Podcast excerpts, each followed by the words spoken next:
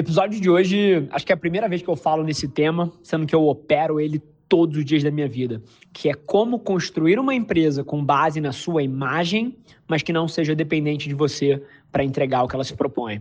E número dois, segundo assunto, a gente destrincha a equação ideal para você que quer construir uma audiência, mas ao mesmo tempo você tem interesse de explorar isso comercialmente, vendendo produtos e serviços, pô, como pensar esse dilema? Como fazer isso sem que as pessoas fiquem chateadas com você?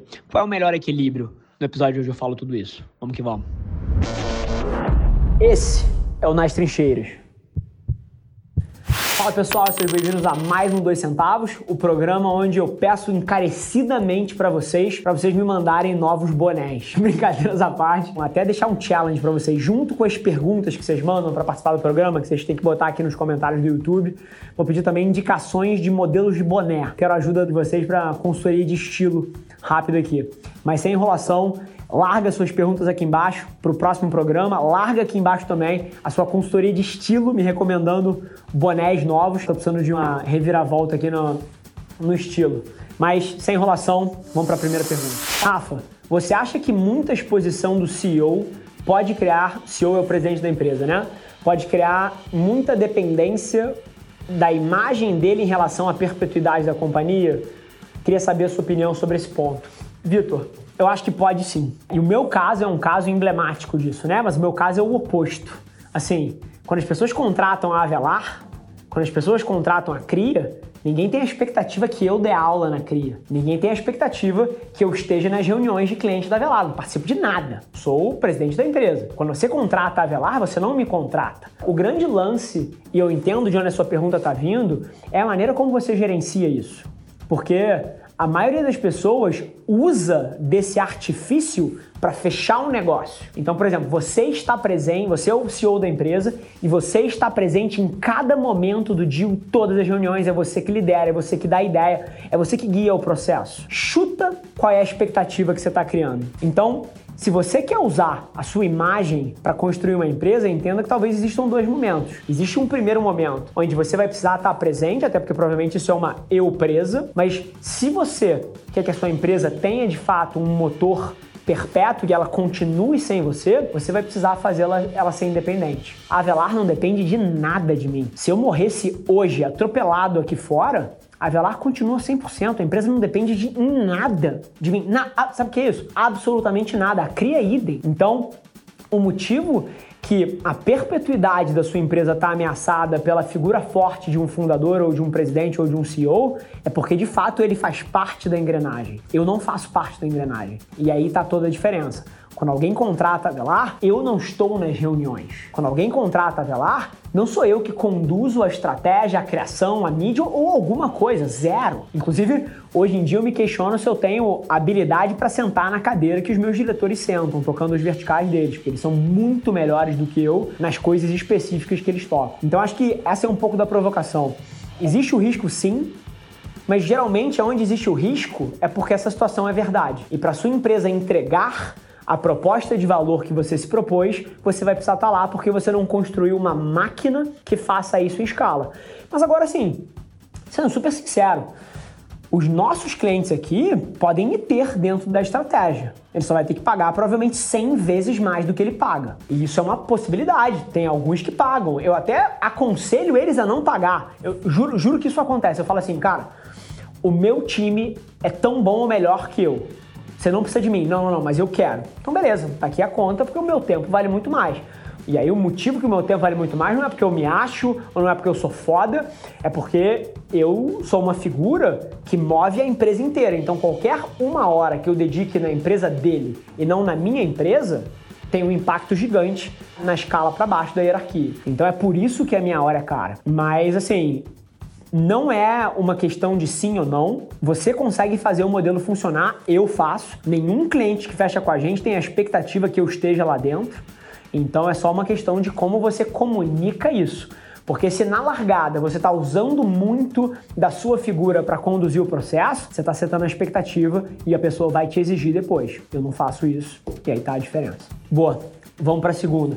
Mas antes disso, até se eu pudesse resumir aqui, se você quer construir uma empresa baseada na sua imagem, você precisa levar isso em consideração. Que se você fizer muito parte do processo e do relacionamento e da negociação, e é você que lidera tudo, você vai ser exigido depois na hora da prestação do serviço ou da entrega do produto. Agora, se você construir uma máquina, que é o que eu tenho, que entrega tudo isso independente de você e onde você não faz parte do dia a dia, enquanto o cliente está fazendo parte do processo de compra, do processo de contrato, esse medo não, não vai se materializar, porque o cliente não vai ter a expectativa que você vai estar tá lá todo dia para ele. Então, assim, dá para fazer funcionar, só precisa pensar um pouquinho. E vamos para a segunda. Rafa, como lançar um produto ou serviço vendendo alguma coisa para os seus seguidores sem perder a credibilidade? Principalmente para quem está começando. Reforço tá, vai chover hater, chamando de mercenária, etc, coisa do gênero.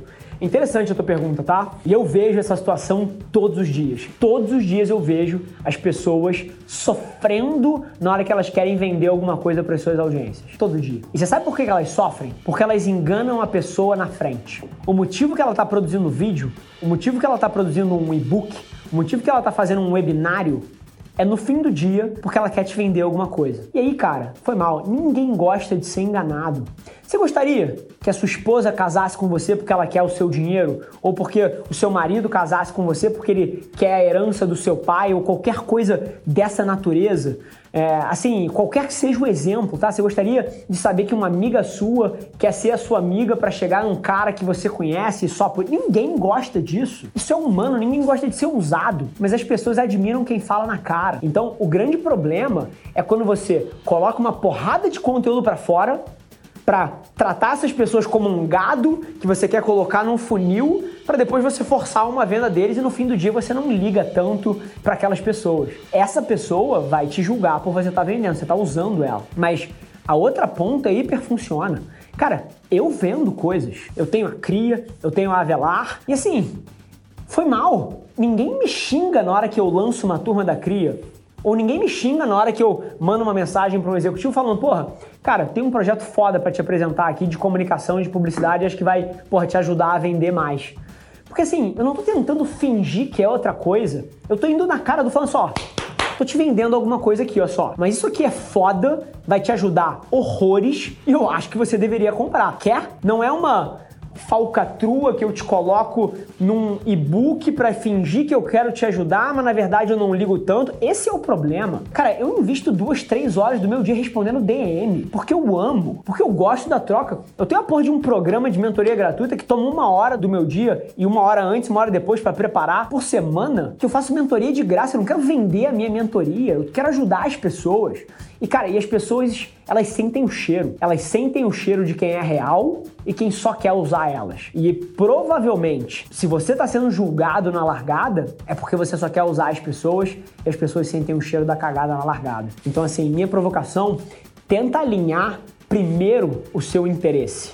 Tenta de fato colocar para fora uma pessoa com um conteúdo com o intuito de ajudar os outros. Ninguém vai te julgar. Se você for genuíno na hora de ajudar e se você for transparente na hora de vender, um total de zero, zero pessoas vai te julgar por estar tá fazendo isso. Se você está sendo julgado, é porque de alguma maneira você quer colocar no meio de um conteúdo uma venda disfarçada. E as pessoas sentem o cheiro da merda de longe em 2020. Então para de fazer isso. Se você quer vender, vende. Se você quer entregar valor, entrega valor. Nunca mistura as duas coisas.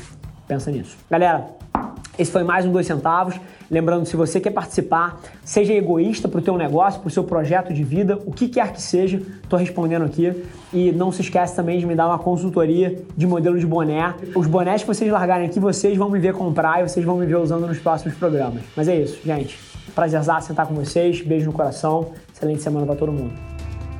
Esse foi mais um episódio da nossa experiência em áudio. E como eu já falei, eu adoraria saber que você está gostando do que a gente está compartilhando por aqui. Então não esquece, se você está tirando valor desse conteúdo, ia significar o um mundo para mim, que você tirasse um print da sua tela, postasse no Stories me marcando e aproveita para ir na sua plataforma favorita também e deixar um rating de cinco estrelas e um comentário lá, ajudando a gente a construir essa comunidade tão vibrante que move o Brasil para frente através do empreendedorismo e que fala desse Brasil que dá certo. É um prazer ter vocês comigo e a gente se vê no próximo episódio do podcast.